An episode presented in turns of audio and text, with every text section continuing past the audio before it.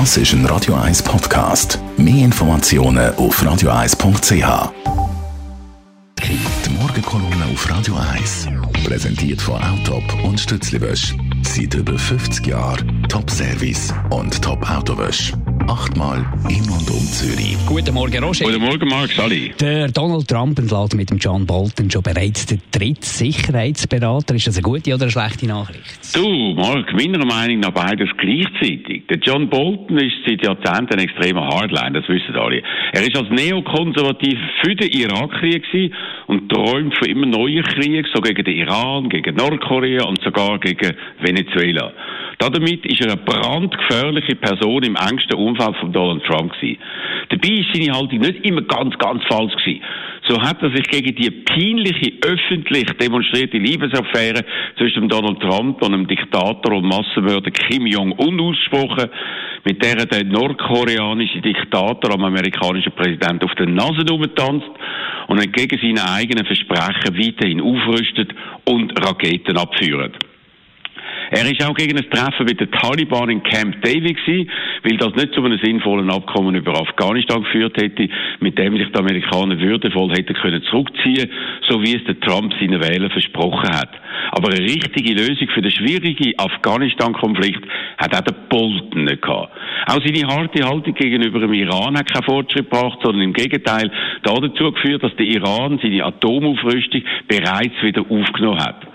Und seine harte Haltung gegenüber den Alliierten in Europa hat die USA nicht gestärkt, sondern geschwächt. Das heißt, die Außenpolitik von Donald Trump ist auf der ganzen Linie gescheitert und dafür ist John Bolton teilweise verantwortlich und darum ist es auch gut, wenn er jetzt weg ist. Andererseits ist er wohl die letzte Person im Umfeld von Trump gewesen, die eine eigene Meinung hat und die auch vertreten hat. Er hat sich getraut, am Präsident immer wieder zu widersprechen und das hat ihm jetzt den Job gekostet. Übrig geblieben sind es nur noch Ja-Sager, Kopfnicker und das rund um einen Präsident, der keine eigentliche Außenpolitik hat, sondern völlig chaotisch und ohne klare Strategie vorgeht. Und das macht die Situation nicht sicherer, sondern gefährlicher. Gut, es ist uns ja nicht verborgen geblieben, dass du einer der vehementesten Trump-Kritiker bist. Ich weiß, ja. Aber es gibt klare Beweise. Schlimm ist etwas Verhalten vom Außenminister Mike Pompeo. Er ist wie ein Fähnchen im Wind und macht jede Kehrtwendung von Trump blitzschnell und mit suffisantem Lächeln mit. Am schlimmsten ist aber wohl der Handelsminister Wilbur Ross, der hat jetzt die führenden Leute vom US-Wetterservice mit Entlassung bedroht, wenn sie nicht an Donald Trump seine irreführenden, unsinnigen Aussagen über den Weg von Hurricane Dorian unterstützen. Das heißt, man wird sogar Wissenschaftler dazu zwingen, falsche Aussagen zu machen, um so an dem egomanischen Präsidenten zu überleben. Und das ist nicht nur peinlich, sondern auch gefährlich. Wenn sogar sättige Sachen äh, politisiert und manipuliert werden, dann kann noch viel Schlimmes passieren. So hat der Nobelpreisträger Paul Krugman darauf hingewiesen, dass die Wiederwahl von Donald Trump von guten wirtschaftlichen Daten abhängt. Und dass auch die könnten auf Anweisung von oben manipuliert werden. Wenn man sogar bei klaren Wetterprognosen oder bei der Zahl der Zuschauer bei seiner Amtseinführung fälschen tut, dann kann das auch bei viel wichtigeren Sachen passieren. Zum Beispiel eben mit der Fälschung von der Zahl der Arbeitslosen oder von der Wachstumsrate.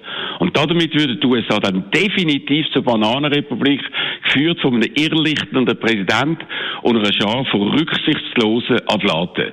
Der Rauschmiss von John Bolton ist ein weiterer Schritt in die Richtung. Die Morgenkolumne mit dem Roger Schawinski, die kann man nachlesen auf radio1.ch. Die Morgenkolumne auf Radio 1.